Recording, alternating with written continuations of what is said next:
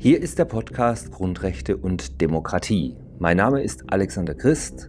Ich wünsche allen, die zuhören, ein gutes neues Jahr 2023, freue mich, dass Sie wieder dabei sind und verspreche für dieses Jahr interessante Podcast-Folgen zu verschiedenen aktuellen politischen Themen. Das Jahr beginnen wollen wir mit einem juristischen Neujahrsplausch mit Christ und Sattelmeier.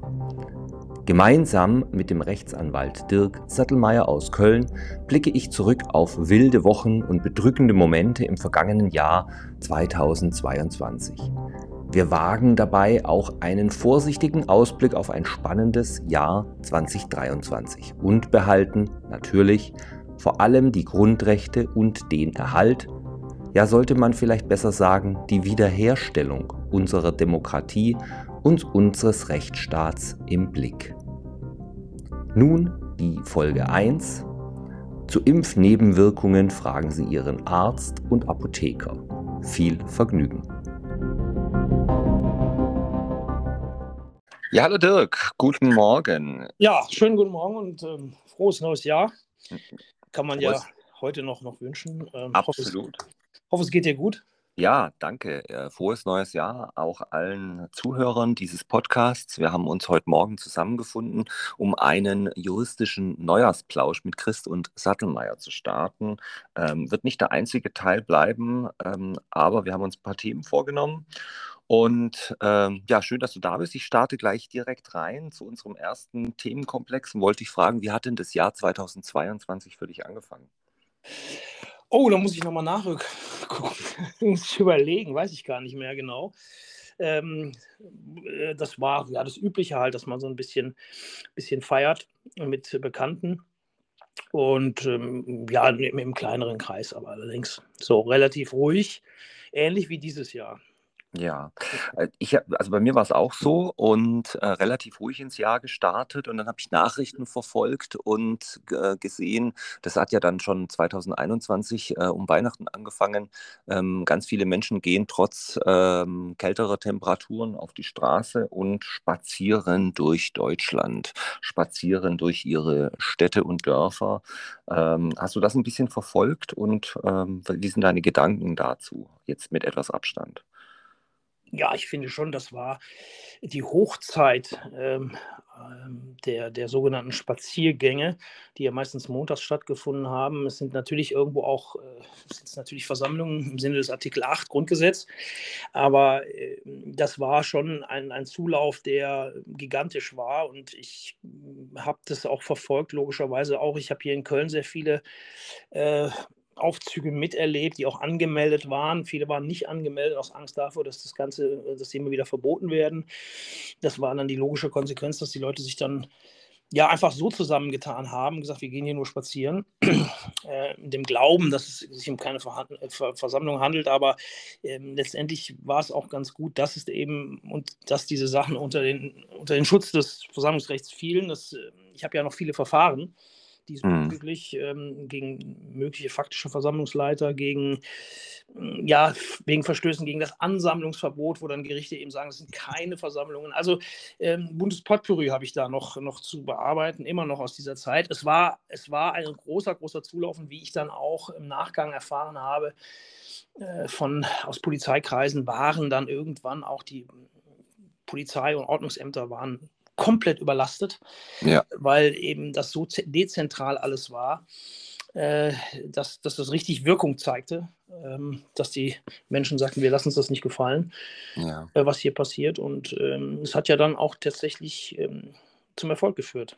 Ja, aber äh, also ich, für mich ist es immer noch ein starkes Zeichen für eine direkte äh, Bürgerbeteiligung, äh, die ja in der Demokratie ganz wichtig ist, wenn die Menschen äh, ihre Meinung so zum Ausdruck bringen, dass sie sich einfach so dezentral und so spontan versammeln, spazieren gehen, neue Formen finden. Ich fand, es war eine sehr kreative Form des Protestes und der Meinungsäußerung.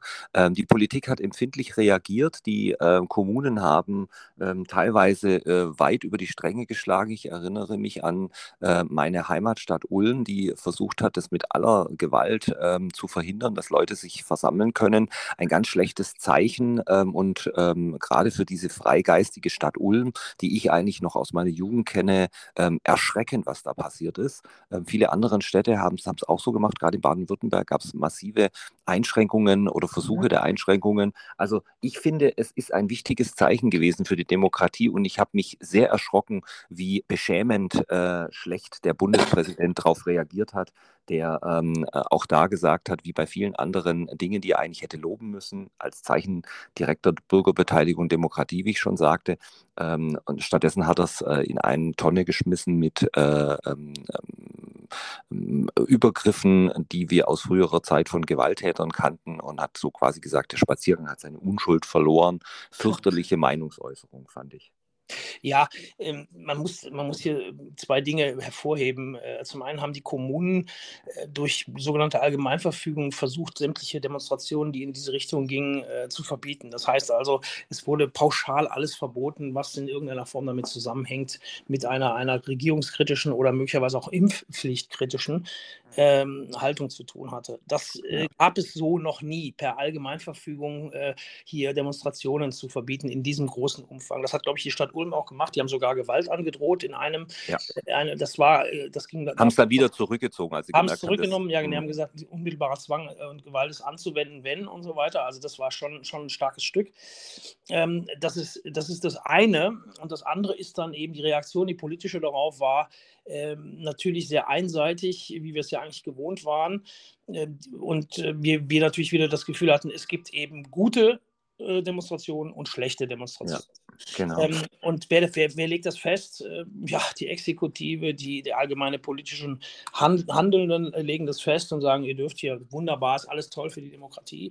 Sobald aber das Thema nicht passt, ist es eben eine schlechte Demonstration. Und, äh, äh, aber Demokratie muss das aushalten, dass es eben äh, Demonstrationen gibt, die eben nicht allen passen. Ja.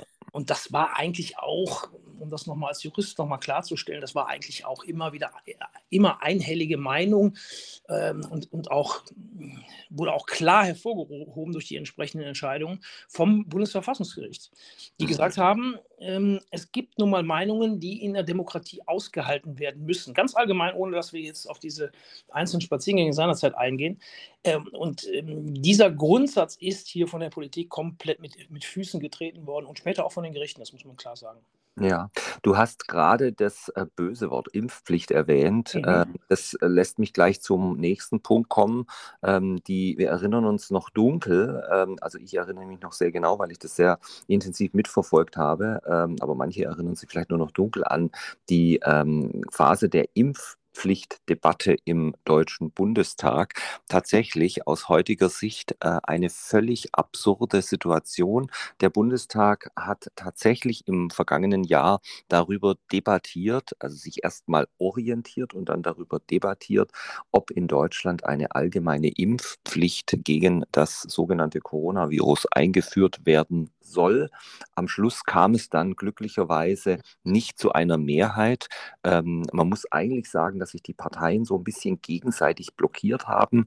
Letzten Endes hat äh, wahrscheinlich äh, die Tatsache, dass die CDU-CSU-Fraktion nochmal einen eigenen Antrag eingebracht hat und sich eben nicht, obwohl sie ja grundsätzlich auch in dieselbe Richtung unterwegs war, ähm, mit der äh, Seite SPD, Grüne und so weiter auf einen ähm, einheitlichen Entwurf hat einigen können. Diese Tatsache hat vermutlich dazu geführt, dass es dann keine Mehrheit im Bundestag gab.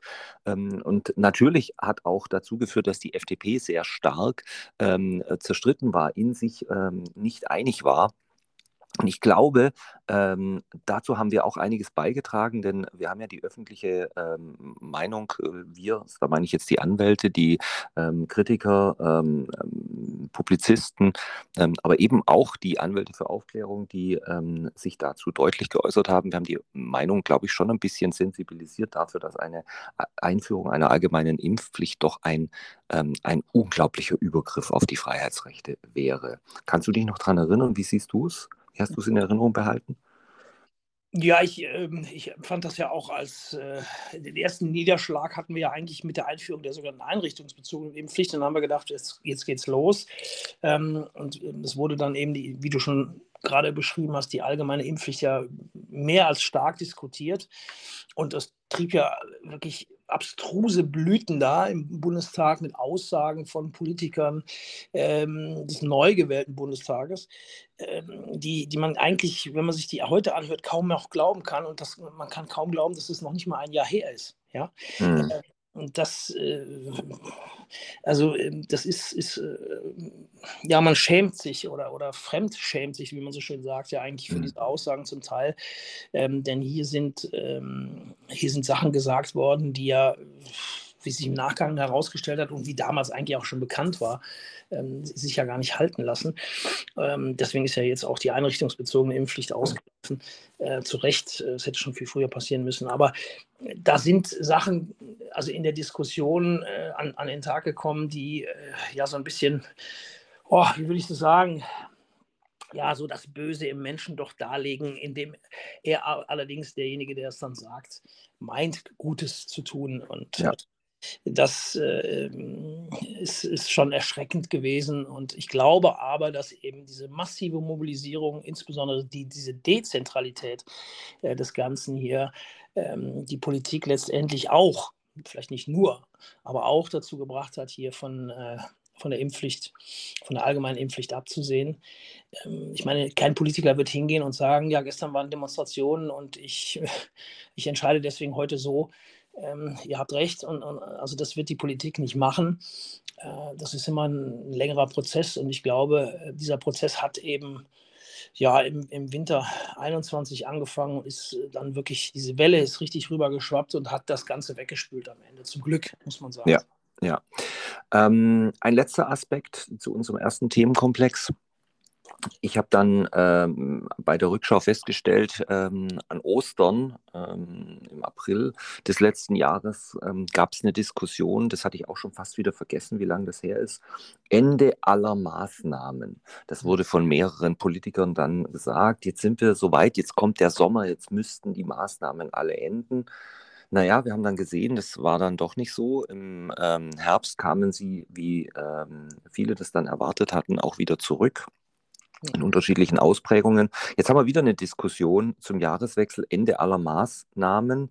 Ähm, also ich bin inzwischen nicht mehr sicher, ob wir überhaupt noch ein Ende aller Maßnahmen erleben oder ob wir nicht einen Teil dieser unsäglichen freiheitseinschränkenden Maßnahmen auf Dauer behalten werden. Ja gut, ich glaube, Ende aller Maßnahmen hat ja vor allen Dingen der, der Bundesjustizminister eben äh, in, ins Spiel gebracht, ähm, der für seinen Klientel, die, nämlich die FDP-Wähler hier, ähm, ja was machen musste. Die FDP hat ja doch relativ gut abgeschnitten bei der Bundestagswahl und er hat das dann verkündet.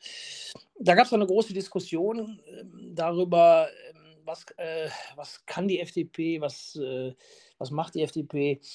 Äh, viele waren enttäuscht von der FDP äh, da, es dann eben nicht zum Ende aller Maßnahmen kam, sondern wir zum Beispiel die Maskenpflicht im ÖPNV haben, äh, bis heute ja noch, mehr oder weniger, da wir äh, immer noch die einrichtungsbezogene Impfpflicht haben oder hatten bis, bis vorgestern und, äh, und Quarantänegeschichten, was auch immer. Und dass man dann sagt, ja, liebe FDP, nehmt den Mund mal nicht so voll, ihr macht ja gar nichts und so weiter. Es könnte aber auch sein, dass man mal ein bisschen anders denken muss und sagen muss, die FDP befindet sich in einer Koalition mit zwei stark links angehauchten Parteien. Ähm, ganz schlimm eben in dem Bereich war ja auch, waren die Grünen ja unterwegs.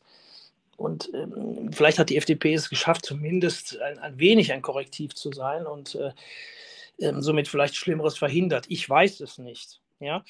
Äh, grundsätzlich sollte man solchen Aussagen sowieso keinen Glauben schenken. Ähm, Taten belegen diese Aussagen und äh, haben sie in dem Falle ja nicht. Aber Stand jetzt muss natürlich alles, wenn sogar ein Herr Drosten sagt, ja, wir haben keine Pandemie mehr, äh, the Godfather of, äh, was weiß ich, of Covid, ja, ähm, oder Corona, ähm, dann muss eigentlich jetzt alles, alles fallen gelassen werden. Das ist verfassungsrechtlich natürlich geboten, da haben sich Verfassungsrechtler ja auch schon klar und deutlich zu geäußert. Aber wie du schon sagst, die Gefahr, dass wir uns an gewisse Maßnahmen hier gewöhnen, ähm, die, wie zum Beispiel eine, eine, Maskenpflicht, wo auch immer, diese Gefahr äh, besteht, dass wir das, das einfach weiterhin ähm, ja, entgegen jeglicher Evidenz und Verhältnismäßigkeit weiterhin beibehalten wird. Ja, und dann äh, begleiten uns ja auch zum Jahreswechsel wieder Umfragen, äh, die ja. belegen sollen, dass ähm, eine übergroße Mehrheit der Bevölkerung nach wie vor eine Fortführung dieser Maßnahmen wünschen soll, angeblich. Ähm, Umfragen traue ich immer grundsätzlich nicht so ganz, weil man nie weiß, wer sie in Auftrag gegeben hat und wie gefragt worden ist. Ähm, aber jetzt nehmen wir mal an, das würde stimmen. Das wäre natürlich ein erschreckender Befund, würde für mich eher zeigen, dass diese Massenpsychose, die diese Angst in der Bevölkerung doch noch weit verbreitet ist und wahrscheinlich uns auch im Jahr 2023 noch weiter begleiten wird. Und vielleicht sogar darüber hinaus, wer weiß das schon. Genau. Also ich, ich äh, befürchte, dass ja, da ist natürlich vieles kaputt gemacht worden. Ähm, Traumatisierung. Ich bin jetzt kein Psychologe, aber habe mir das schon durchaus mal erklären lassen und hm, kann, kann schon sagen, dass ich das auch, wenn man wenn man es so ein bisschen beobachtet, äh, wie die Menschen so reagieren, ähm, dass, dass da schon Traumatisierungen stattgefunden haben und dass das sicherlich noch ein Ausfluss dessen ist. Bin ich sicher, ja. ja. Sehe ich auch so. Wir sind gleich wieder zurück zu unserem zweiten Themenkomplex und setzen unseren Neujahrsplausch mit Christ und Sattelmeier fort.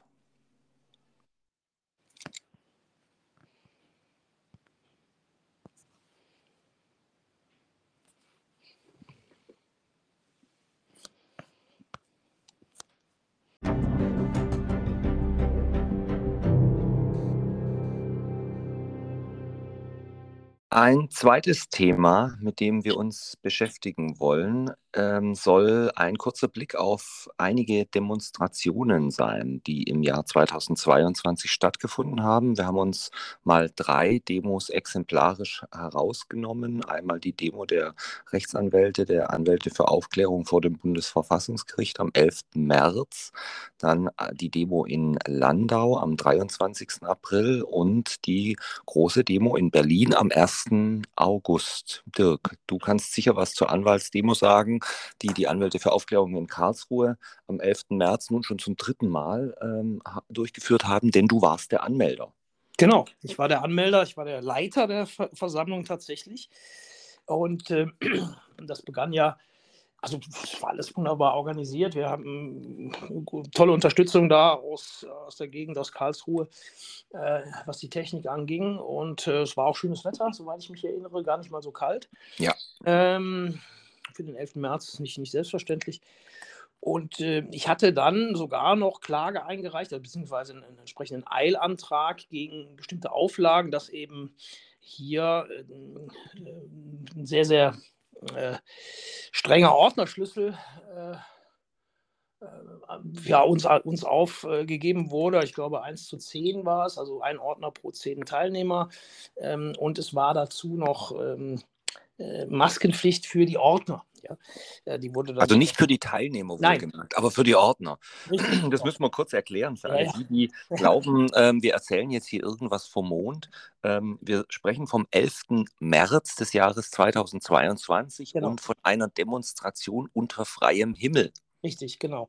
Also das, es war bis dahin immer noch nicht durchgedrungen, dass ähm, das Ansteckungsrisiko äh, draußen ähm, ja so gut wie, wie nicht vorhanden war. Vor allen Dingen, wenn man ein bisschen darauf achtet und die Leute haben ja darauf geachtet, die waren ja auch willens, äh, sich da hinzustellen und zu sagen, okay, dann halten wir kurz mal ein bisschen Abstand ein und husten jetzt nicht jemanden an.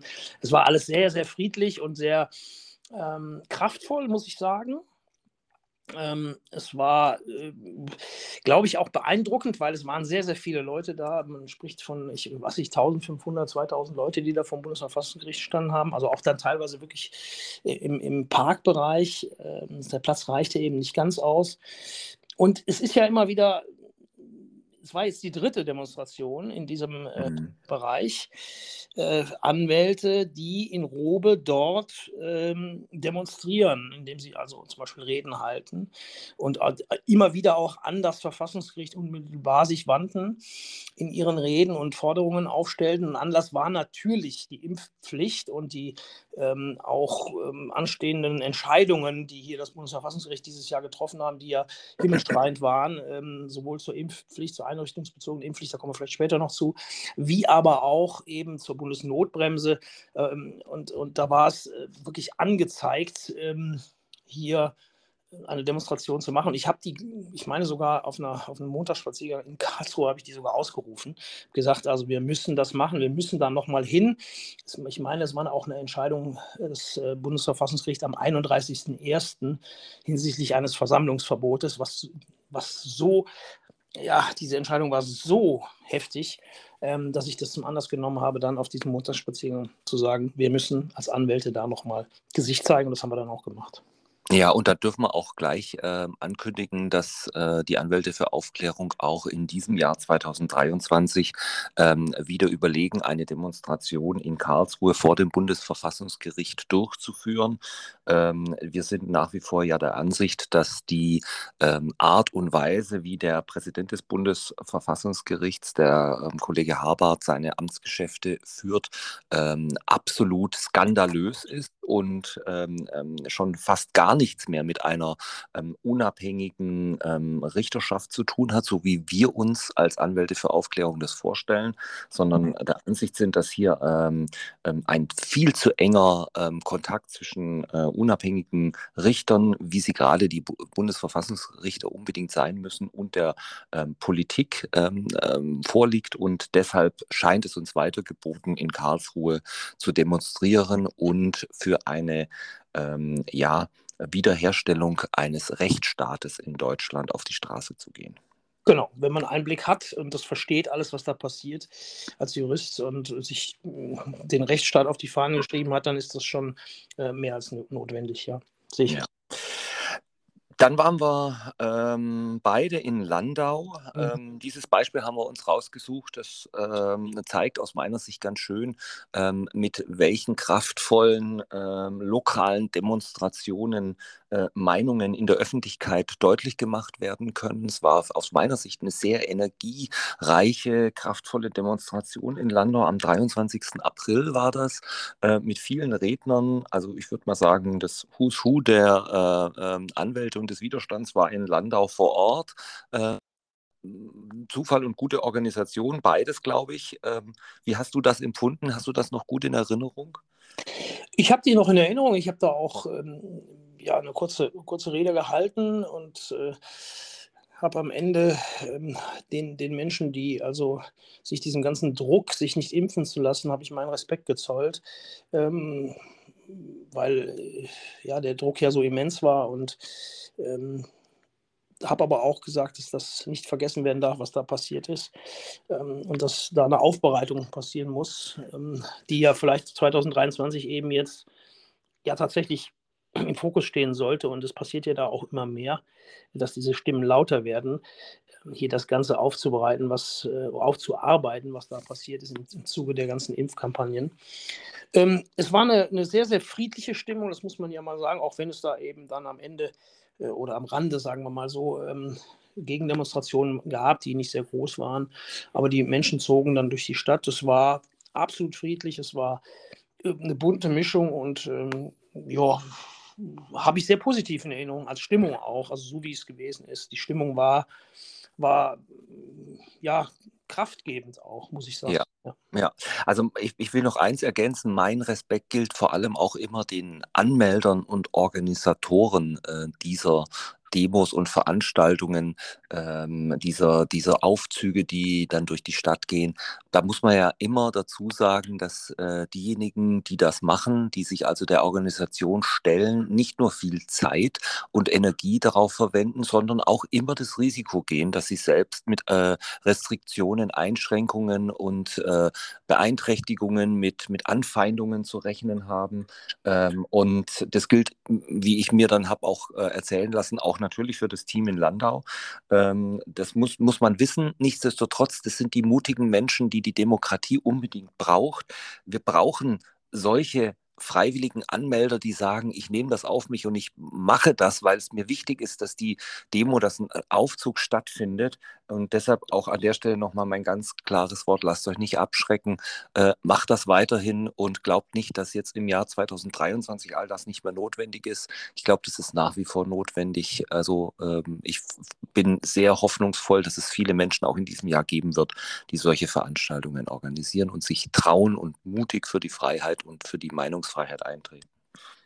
Sehe ich genauso. Und, äh, aber die Gefahr natürlich als Anmelder bzw. Leiter, äh, insbesondere auch im, im, Rahmen von Bußgeldverfahren oder sogar Strafverfahren hier belangt zu werden, die war nie so groß wie in den letzten Jahren, ähm, weil es eben so ja, abstruse und, und enge Auflagen gab.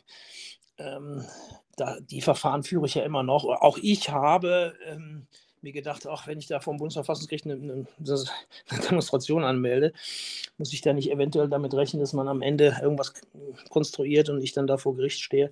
Es ist aber ganz gut, gut gegangen. Es ist nichts mehr gekommen danach. Also das, das, dem Respekt muss ich diesen Menschen auch äh, zollen. Äh, da, da pflichte ich dir bei, ja. Ja, und die Verfahren werden ja tatsächlich auch vielfach dann eingestellt. Ja. ja. Ja. Und das müssen, müssen wir auch sagen. Also auch da keine Angst vor den Verfahren. Ähm, da gibt es ähm, Anwälte und das müssen nicht unbedingt Anwälte der Anwälte für Aufklärung sein, sondern äh, das können auch Anwälte sein, die ähm, jetzt vielleicht nicht im Widerstand aktiv sind, äh, sondern ähm, einfach nur ihr Anwaltsgeschäft als Strafrechtler gut beherrschen. Und ähm, diese Verfahren werden eben doch äh, in der Regel ähm, eingestellt, weil die Richter dann sehen, dass ähm, oft eben nichts hinter diesen ähm, eingeleiteten Verfahren der Staatsanwaltschaften steckt. Ja. Ja. ja. Ähm, ein Satz vielleicht noch ganz kurz oder ein paar Sätze zu Berlin am 1.8. Das können wir nicht unkommentiert lassen. Ähm, du warst, glaube ich, nicht da. Ne? Nee, ich, ich ja. war nicht da. Ich äh, habe mich aus Berlin in diesem Jahr ein wenig zurückgehalten. Ähm, mhm. Aber du, du kannst ja erzählen, weil du warst dort. Ich ähm, habe das dann eben über dich auch verfolgt. Ja. Aber ich war einfach kein Augenzeuge dieses Jahr in Berlin. Ja, also ich war da. Ich, ich will einfach ganz kurz nochmal in Erinnerung rufen, dass wir ähm, zum wiederholten Mal am 1. August eine große Demo in Berlin hatten. Ich habe sie verfolgt, vor allem mit einem anwaltlich-journalistischen Blick. Ähm, ich hatte nichts mit der Organisation zu tun, wie eigentlich äh, grundsätzlich nicht. Ich halte mich da ja grundsätzlich raus und schaue mir das äh, anwaltlich und journalistisch eben an ähm, und habe dann auch in der Epoch Times darüber geschrieben, ähm, nach dem Termin, nach, der, äh, nach dem 1.8. Und ich finde, es war eine doch denkwürdige Demo am 1.8. in Berlin. Warum? Weil wir wieder mal gesehen haben, dass ähm, dieses Datum, dieses inzwischen historisch anzusehende Datum, viele Menschen in die Hauptstadt, gerade nach Berlin bringt ähm, und dort ähm, dann auch zu einer wiederum sehr kraftvollen Meinungskundgebung führt.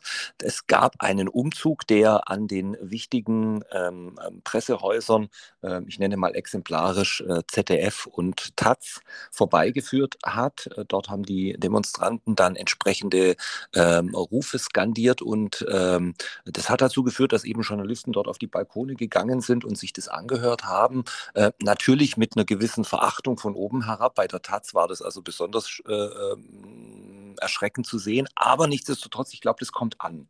Und ähm, die Botschaft, die wird gehört, die wird gesehen. Ähm, das war ein übersehender Zug durch Berlin, ähm, der an diesem Tag die gesamte Stadt in den Bann gezogen hat. Und ich glaube deshalb, auch das war wichtig, wenngleich ich denke, dass vielleicht für den Moment die Zeit der großen Demos ein bisschen vorbei ist. Aber ähm, das war wichtig und bin gespannt, ob es in diesem Jahr zum 1.8. wieder zu einer Demo in Berlin kommt. Wir werden sehen.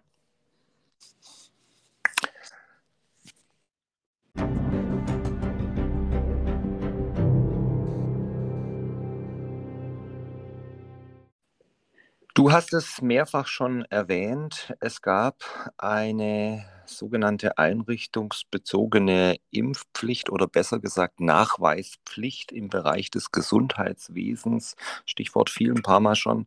Lass uns darüber sprechen, denn ich glaube, das hat viele derjenigen, die uns zuhören im vergangenen Jahr, erheblich bewegt und mitgenommen. Ja, also zunächst einmal war es ja keine Impfpflicht im klassischen Sinne. Das heißt, ähm, man musste eben einen äh, sogenannten Immunisierungsnachweis vorlegen ähm, bis zu einem bestimmten Termin. Ähm, und konnte man das nicht, also in Form eines genesenen Zertifikates oder einer, eines Impfzertifikates, ähm, hat dann das zuständige Gesundheitsamt vor Ort die weitere Entscheidung getroffen. Äh, und die im Rahmen ihres Ermessens sollte sie dann aus, äh, konnte sie dann eben ein sogenanntes Betretungsverbot aussprechen. Ähm, ja, das hat, äh, ja, das betraf sehr, sehr viele Menschen. Es gab aber auch, muss man sagen, Bundesländer, die von Anfang an gesagt haben, wir kommen dem nicht nach, wir, wir ziehen das nicht durch. Ähm, soweit ich weiß, hat das zum Beispiel Bayern gemacht. Ähm, und ähm, Thüringen auch. Äh, Thüringen meine ich auch, ja, richtig, mhm. genau. Aber es gab eben auch insbesondere einzelne Gesundheitsämter, die bis zuletzt tatsächlich auf diesen Impfnachweis äh, oder diesen, diesen äh, Genesenachweis, was auch immer, äh, bestanden und tatsächlich hier noch bis vor ein paar Wochen, äh, bis, bis Anfang Dezember tatsächlich hier noch Betretungsverbote ausgesprochen haben. Ähm, ich hebe mal das Gesundheitsamt Neuss hervor, da habe ich tatsächlich einige Fälle gehabt. Ähm, und auch, es gab dann auch noch ähm, eine irrige Rechtsansicht, äh, die, wo dann eben den Menschen ein Zwangsgeld, ein Bußgeld auferlegt wurde, da sie gar nichts vorgelegt haben, weil sie es ja nicht konnten. Und das sah aber das Gesetz so nicht vor. Auch da führe ich noch Verfahren. Ähm, das sind empfindliche Bußgelder in Höhe so von 1000 Euro bis, bis sogar noch mehr. Äh, wo man dann eben äh, tatsächlich äh, den Menschen gesagt hat, du hast keinen kein Impfpass vorgelegt, ja, und jetzt musst du 1000 Euro bezahlen. Da gibt es auch entsprechende Entscheidungen der Verwaltungsgerichte, die dann dem auch schon Riegel vorgeschoben haben. Sie Verwaltungsgericht Hannover, ich glaube noch eins in, weiß nicht, ob es in Frankfurt war, egal wie auch immer, ähm, dass die, der entsprechende Paragraph im im Infektionsschutzgesetz also anders auszulegen ist. Das würde jetzt hier ein bisschen zu weit führen. Also da war, war auch klar erkennbar, dass eben Mitarbeiter, Entscheidungsträger, wie auch immer, bei den Gesundheitsämtern hier wieder richtig Vollgas gegeben haben und äh, möglicherweise ihre Gesinnung über ihre äh, ja, Entscheidungsbefugnis gestellt haben. Also ja. Das ist ganz klar erkennbar, ja. Und neben der ähm, verwaltungsrechtlichen und strafrechtlichen oder bußgeldrechtlichen ähm, Sichtweise ähm, gab es dann natürlich auch noch äh, erhebliche Probleme im arbeitsrechtlichen Bereich. Ähm, auch da ähm, erinnere ich mich an einige Entscheidungen, die man unter dem Oberbegriff ähm, irrige Rechtsmeinung zusammenfassen könnte, ähm, aber die im Arbeitsrecht leider eben ähm, dann doch äh, eine Wirkung zeigen. Ähm, beispielsweise gab es eine Entscheidung des Arbeitsgerichts Gießen und da ging es um einen Fall, wo eine Klinik eine Kündigung ausgesprochen hat und ja, eigentlich ähm, war das ja im Gesetz so nicht vorgesehen, sondern wie du es richtig gesagt hast, war im Gesetz vorgesehen, dass die Gesundheitsämter ein Betretungsverbot aussprechen können, mhm. ähm, wenn sie äh, eben feststellen, äh, wenn sie, wenn ihnen gemeldet wird von beispielsweise eine, einer Klinikleitung, dass ein Mitarbeiter, eine Mitarbeiterin diesen entsprechenden Immunisierungsnachweis nicht vorgelegt hatte bis zu dem Stichtag.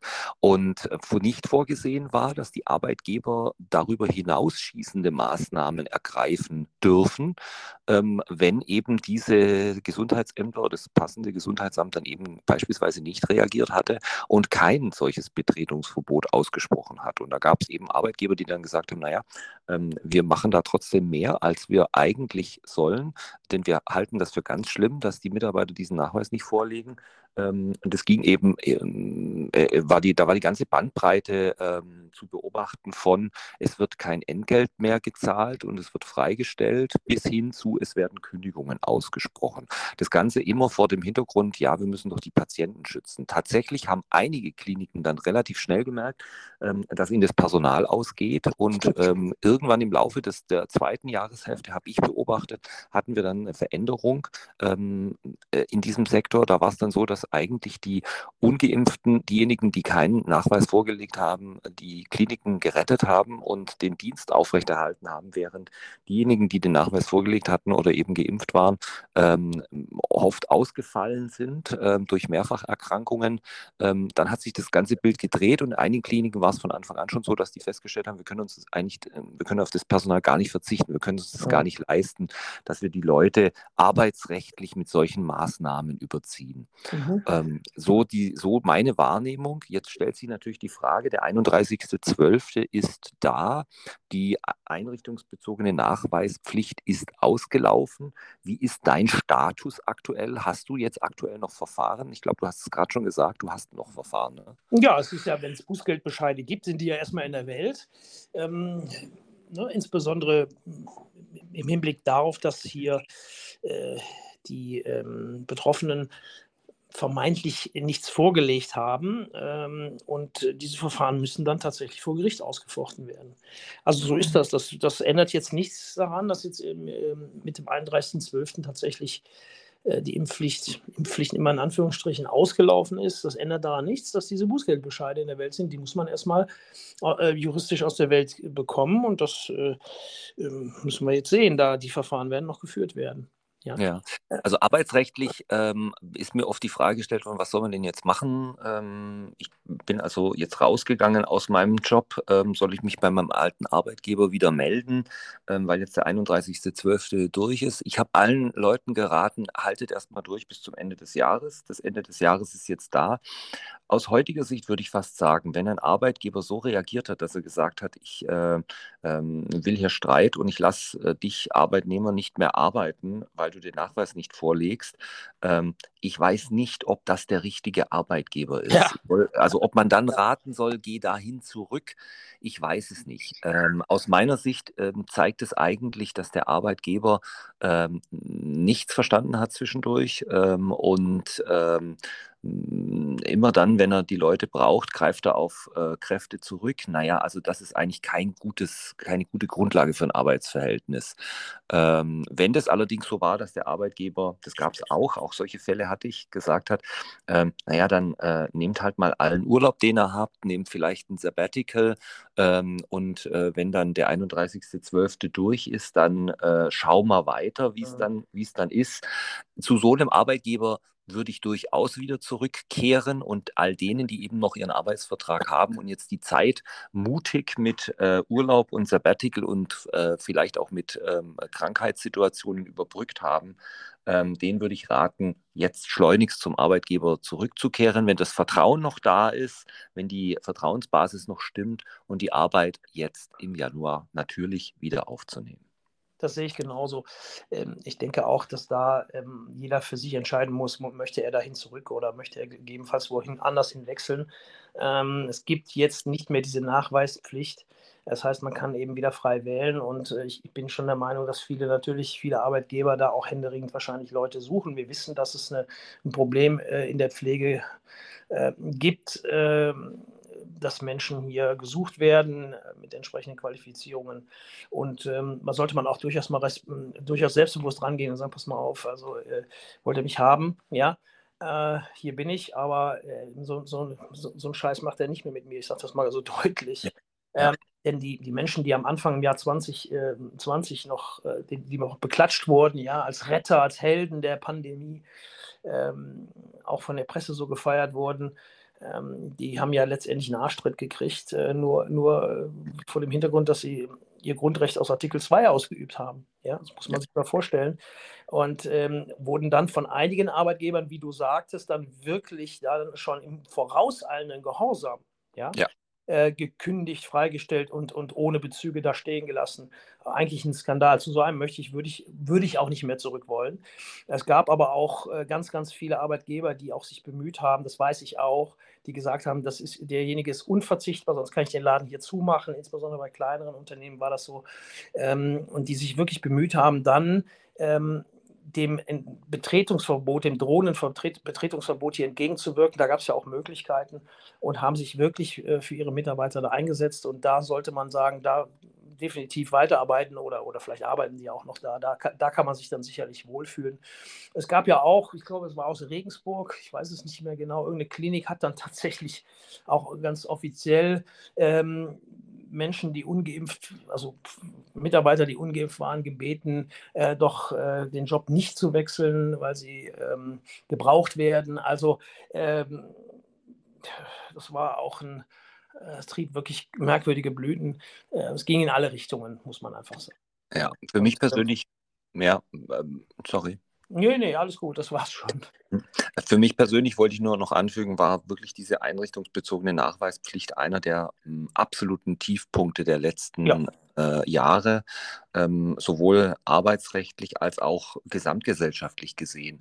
Wenn eine Gesellschaft glaubt, in Zeiten einer vorgeblichen Pandemie auf äh, Arbeitskräfte im Gesundheitswesen verzichten zu können ähm, und denen, die die Hauptlast zu tragen haben, sowieso schon, auch ohne ähm, Pandemiesituation die Hauptlast zu tragen haben, ähm, bei weitgehend äh, nicht ähm, gerechter Bezahlung, wie ich finde, de denen dann noch einen Tritt in den Hintern geben zu dürfen, ähm, dann spricht das meiner Ansicht nach eine deutliche Sprache. Ja, wir kommen jetzt zu einem ganz wichtigen Thema, gleich zur Person des Jahres. Dazu gleich mehr.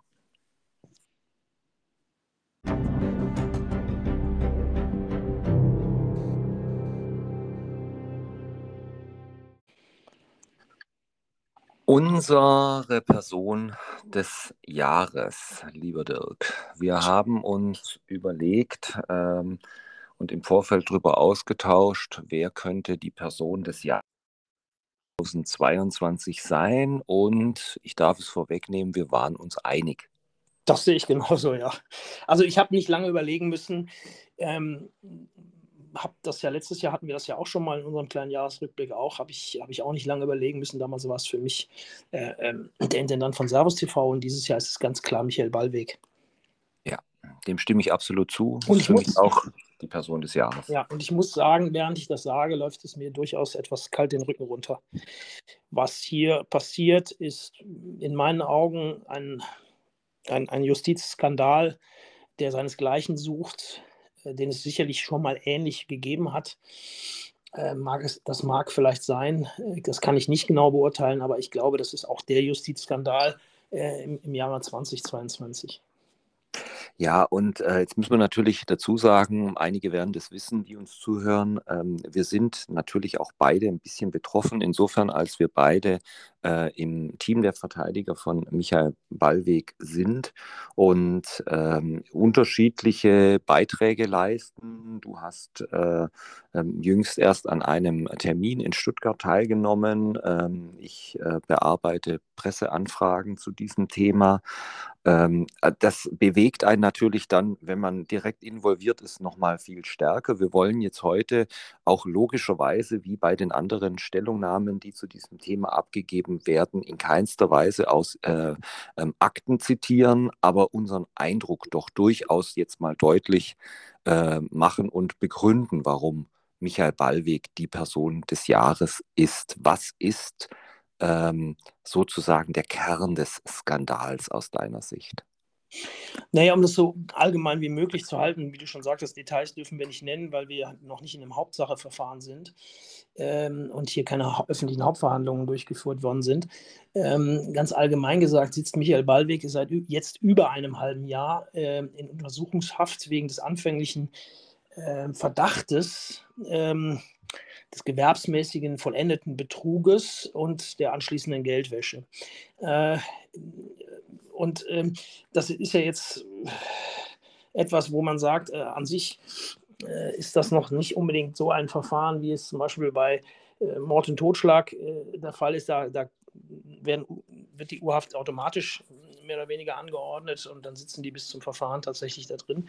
Hier sind ähm, dann im Laufe der zahlreichen Bemühungen der Verteidiger und im Rahmen von, von Beschwerden und so weiter sind diese Vorwürfe sukzessive nach unten korrigiert worden, sodass am Ende jetzt nur noch, in Anführungsstrichen, nur noch ein sogenannter untauglicher Versuch äh, vorlegen soll, der eigentlich sich nur im Kopf von Herrn Ballweg abgespielt haben soll.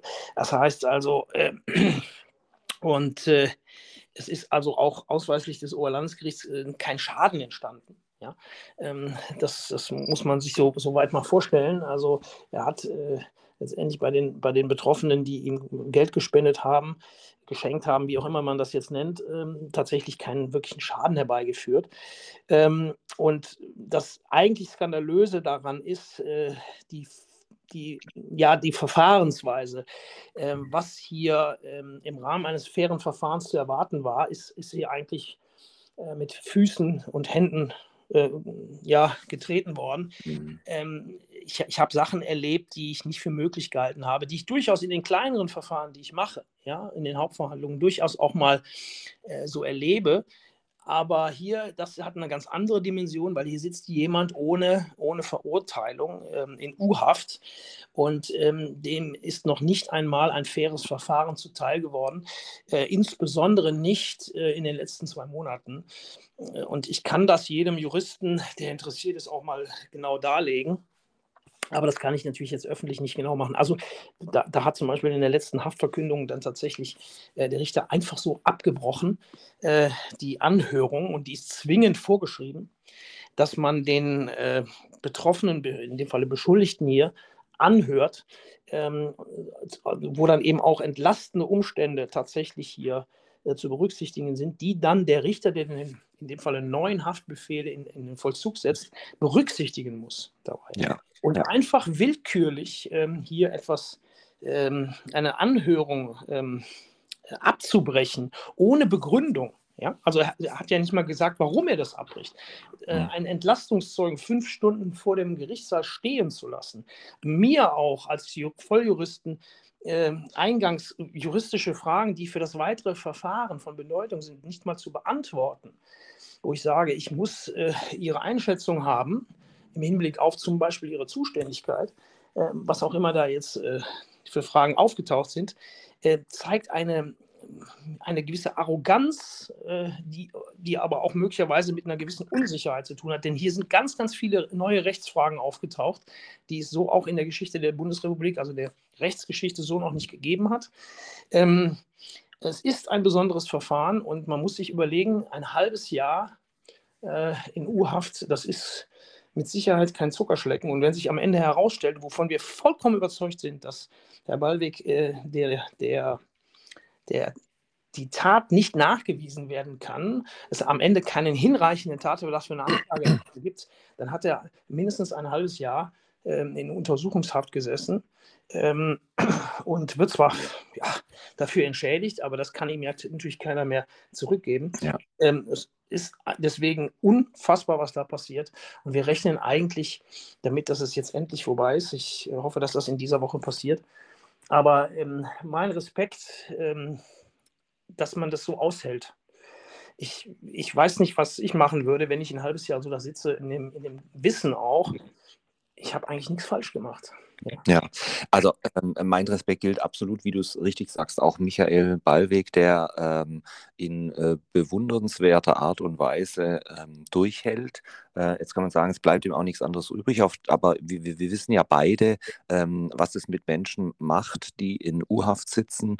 Ähm, und da gibt es eben doch durchaus ähm, unterschiedliche Reaktionsweisen und seine Reaktionsweise, wie er damit umgeht, hat wirklich jeden Respekt verdient. Ähm, Jetzt vielleicht auch noch zur Erklärung, wir beide waren ja in diesem vergangenen Jahr 2022 auch gemeinsam an einem anderen Gericht. Wir waren beim Bundesgerichtshof, der ähm, in gewissen Verfahren ähm, ich will jetzt da gar nicht ins Detail gehen, ähm, auch ähm, zuständig ist, wenn es ums Strafrecht geht. Und mein Eindruck war, dass ähm, je höher äh, das Gericht in der Hierarchie angesiedelt ist, doch sehr, sehr vorsichtig agiert wird, ähm, sehr penibel darauf geachtet wird, dass äh, auf gar keinen Fall formale Fehler gemacht werden. Jetzt haben wir es hier mit einem Amtsrichter zu tun, also unterste Ebene, ähm, der offensichtlich, das war übrigens mein Eindruck auch von Anfang Anfang an vollständig überfordert ist mit diesem Verfahren ähm, und äh, sich vielleicht heute wünschen würde, es nicht bekommen zu haben, aber er kann sich halt nicht aussuchen. Und nun hat er das Verfahren und ähm, ist nicht in der Lage, ähm, juristische Fragen im Termin zu beantworten, reagiert seltsam, Ähm, die, das Gericht hat durchaus auch im Vorfeld schon ähm, zu einigen Fragezeichen Anlass gegeben ähm, mit, mit Entscheidungen oder mit Meinungsäußerungen. Auch da will ich nicht ins Detail gehen, das werden wir sicherlich später nochmal machen, aber summarisch gesagt, ein überfordertes Amtsgericht, ein überforderter Haftrichter, Fragezeichen. Ähm, äh, Journalisten, mit denen ich spreche, die sagen dann natürlich, wieso weisen die Anwälte eigentlich nicht längst auf solche Verfehlungen hin? Ähm, muss man das nicht schriftsätzlich vortragen? Ich kann dann immer nur sagen, natürlich haben wir das getan, aber es braucht immer auf der anderen Seite auch Richter, die dann ihre Schlüsse draus ziehen. Jetzt liegt das Verfahren beim OLG im Moment. Äh, du sagtest es bereits, wir warten auf eine Entscheidung des Oberlandesgerichts Stuttgart. Ähm, und wir sind uns nach wie vor sicher auf Seiten des Verteidigerteams, dass Michael Ballweg äh, nichts äh, nachzuweisen und äh, zwar nicht nichts nachzuweisen ist, weil er sich geschickt verhalten hat, sondern weil er sich korrekt verhalten hat, um das ganz deutlich zu sagen. Und ähm, diese Sicherheit, die bringt uns dazu, dass wir sagen, jetzt müsste eigentlich das Oberlandesgericht mit der Sorgfalt, die wir auch bei einem Bundesgerichtshof beispielsweise wir beide erlebt haben in diesem anderen Verfahren, das ich eben erwähnt habe, jetzt mal sehr sorgfältig auch formalrechtlich ähm, die Fehlerhaftigkeit beispielsweise des aktuellen Haftbefehls oder die ähm, Fehlerhaftigkeit der, ähm, ähm des Termins in Stuttgart bei dem Amtsrichter im November, 29. November war das, glaube ich, ähm, feststellen und dann daraus Schlüsse ziehen, nämlich Michael Ballweg unverzüglich aus der Untersuchungshaft zu entlassen. Und dann kann man ja immer noch in Ruhe entscheiden, ähm, ob es dann zu einer Anklage kommt ähm, oder nicht. Ähm, aber die Frage, die sich mir eben stellt, wann wird ein sorgfältig arbeitendes Gericht wie das Oberlandesgericht, von dem ich das erwarten muss, jetzt endlich Schlüsse ziehen? Ja, ich muss, ich muss dazu sagen, ich muss vielleicht noch eine Kleinigkeit ausholen. Ähm, ich ich habe in, in, diesem Jahr tatsächlich gemerkt, dass im, im strafrechtlichen äh, oder dass die, die Strafrechtssenate äh, der, der, Oberlandesgerichte durchaus ihren Job gemacht haben, äh, sodass ich da ein klein wenig Hoffnung habe. Äh, je höher es geht, desto ähm, mehr zieht eben wieder das rein juristische in, in, die, in die Entscheidungen äh, mit ein. Ähm, das sehe ich beim Oberlandesgericht leider etwas anders. Ich habe also schon, schon öfter mal geäußert, dass ich glaube, dass zum Beispiel jetzt äh, die, wäre die Sache hier bei, im Oberlandesgericht äh, Düsseldorf verhandelt worden oder wäre sie hier anhängig, äh, wäre Herr Ballweg schon längst frei. Ähm, aber Meinst, beim OLG Stuttgart siehst du das anders? Genau, ich sehe das da mhm. etwas anders, ähm, weil, ich, weil ich eben auch alles kenne. Zu dem Amtsrichter muss man sagen, ist es ja so, dass äh, dieses Verfahren sehr, sehr umfangreich ist und zig Dutzende von äh, Aktenordnern beinhaltet. Ähm, die man ja erstmal ähm, auf die Pfanne kriegen muss, also wie wir so schön sagen. Ähm, man muss eben Sachkenntnis haben. Und ich äh, kann mich des Eindrucks nicht erwehren, dass diese Sachkenntnis, also heißt, was ist da eigentlich passiert, woraus zieht man die und die juristischen Schlüsse, äh, dass diese Sachkenntnis möglicherweise mangels Zeit, mangels äh, Vertiefung in, in diese Achse bei dem Richter nicht vorliegen. Und wenn das der Fall ist, haben wir Anwälte, die sich natürlich mit, oder, oder gerade die Anwälte, die sich mit nichts anderem beschäftigen als mit diesem Fall, natürlich einen erheblichen Vorteil Vorteil und können so dann auch im Rahmen einer mündlichen Haftprüfung bzw. Haftverkündung hier äh, durch diese Sachkenntnis äh, ja, äh, Vorteil dadurch erlangen, indem sie dem Richter äh, einfach ein Wissen voraus haben. Und das treibt möglicherweise dann einen Amtsrichter in die Enge, weil er davon am Ende keine Ahnung hat, was dann eben die Verteidiger da tun. Ähm, und äh, das könnte ich mir vorstellen, dass das hier auch eine Rolle spielt. Aber ich kann nicht in die, in die Köpfe und auch nicht in die Herzen äh, von Amtsrichtern schauen. Ähm, wenn sich ein, ein Amtsrichter so verhält wie da, äh, muss ich sagen, äh, das ist schon sehr respektlos, sowohl gegenüber dem Beschuldigten, der da auch gefesselt saß, ja, das muss man dabei sagen, ähm, ohne entsprechenden Beschluss. und ähm, der äh, und, seine Anwälte hier auf einfachste beziehungsweise auf juristische Fragen, auf juristische Argumentationen keinerlei Antworten kriegen, dann ist das schon sehr respektlos. Aber nochmal, ich glaube, das hat auch was mit Unsicherheit zu tun. Ähm, das darf eigentlich nicht passieren. Man muss immer auf Augenhöhe verhandeln und das habe ich, das mache ich in all meinen Verfahren, äh, wo ich dann komme ich schon mal zu dem Punkt und sage, passen Sie auf, Frau Vorsitzende, Herr Vorsitzender, ähm, wir befinden uns hier beide auf, äh, was, was das Rechtliche angeht, als Volljuristen auf einer Stufe. Wir sind beide Teil der Rechtspflege äh, und lassen Sie uns bitte auf Augenhöhe auch so äh, miteinander umgehen. Ja, und ich erreiche damit tatsächlich äh, dann hin und wieder auch ähm, die Gerichte. Äh, denn ähm, das ist ja äh, eigentlich eine Selbstverständlichkeit, die ich aber in den letzten Jahren und insbesondere hier bei dem Fall Ballweg tatsächlich nicht so wahrgenommen habe. Dass, ja. dass, dass man sich da auf Augenhöhe respektvoll gegenübertritt und Argument, juristische Argumentationen ähm, in den Vordergrund stellt und äh, dann eben auch gewisse Fragen beantwortet. Ja. Also Die, ganz schlimm, ganz schlimm, muss ich sagen. Und deswegen meine Person des Jahres, Michael Ballweg, der das aushält, der das aushalten muss. Unglaublich. Die Emotionen spielen eine große Rolle, auch bei äh, denjenigen, die Michael Ballweg äh, über die Jahre hinweg äh, stets unterstützt haben. Und ich weiß, dass viele Fragen ähm, aufgeworfen worden sind und weiter aufgeworfen werden, auch über die Arbeit des Anwaltsteams. Ähm, wir versuchen immer, ähm, zeitnah zu berichten. Michael Ballweg ist für mich aber eben auch deshalb eine Person und die Person des Jahres 2022, weil ähm, er in seiner Person symbolisiert, verkörpert diese ungerechte Behandlung und ähm, diese Politisierung der Justiz, die wir Anwälte ja schon längere Zeit wahrnehmen.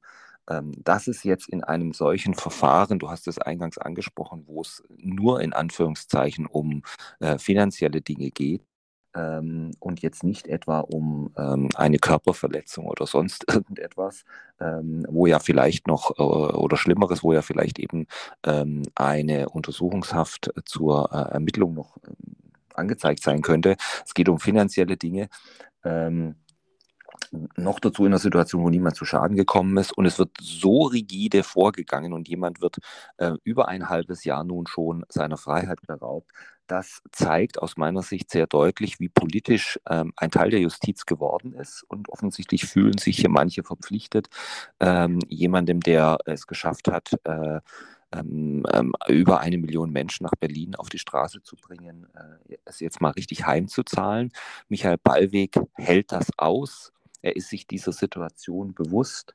Die Schritte des Anwaltsteams finden in enger Abstimmung mit ihm statt. Ich mm, möchte allen einfach, die uns zuhören und die ähm, mit dem Herzen bei ihm sind, nochmal sagen, dass viele Menschen viel dafür tun, dass er möglichst schnell ähm, aus dieser unwürdigen Untersuchungshaft herauskommt. Ähm, und ähm, wir sind also da sehr eng in der Abstimmung mit ihm. Und das ist ihm auch wichtig, dass er am Schluss die Entscheidungen trifft. Er ist der Betroffene und dass er das mit einem solchen, äh, mit einer solchen Standhaftigkeit, mit einem solchen Mut ähm, hinnimmt und durchsteht, das verdient allen Respekt. Ich kann sehe ich genauso. Also ähm, ich kann hier nur an dieser Stelle noch, weil ich nicht ins Detail gehen darf, ja, äh, kann ich nur hier sagen, dass ähm, neben Ballweg, aber Ballweg ist eben äh, der prominenteste Fall, aber ich habe eben auch andere Fälle. Ähm, es findet seit zwei Jahren tatsächlich in, in sehr großem Umfang, äh, findet hier ein Angriff auf die äh, Grundfeste des äh, äh, Strafrechts statt, auf, auf, auf, ähm, auf die, die Rechtsstaatlichkeit hier. Und ich kann wirklich tatsächlich jedem auch, möge er auch kritisch gegenüber Herrn Ballweg stehen, Journalisten, äh, relativ einfach erklären, äh, was hier passiert und ähm, äh, ja, äh, wieso hier dieses Verfahren nicht dem äh, Grundsatz eines fairen Verfahrens äh, entspricht. Also das ist relativ leicht zu erklären. Ähm, und da möge sich jeder ja, Journalist oder, oder Interessierte mal äh, hinterfragen und sagen, wollen wir sowas für die Zukunft auch in anderen Fällen? Es könnten auch mal irgendwann ähm, Menschen in, in Urhaft sitzen, die eben möglicherweise äh, dann die sogenannte richtige Meinung vertreten haben. Und denen kann das genauso passieren. Ja, also dann, wir halten hier tatsächlich ähm, die Rechtsstaatlichkeit hoch und das nur darum geht es uns. Und ähm, diese Verfahrensfehler ähm, und diese äh, ja zum Teil willkürliche Beurteilung des Verhaltens von Herrn Ballweg, ähm, die ist eine Gefahr für unsere Rechtsstaatlichkeit. Und äh, es geht nicht um mehr, es geht auch nicht um weniger. Also das hochzuhalten. Unser juristischer Neujahrsplausch mit Christ und Sattelmeier geht in eine zweite Runde. Dies war der erste Teil. Vielen Dank bis hierhin und Dirk, ja. bis demnächst. Alles Gute, bis dahin. Tschüss. Gleich.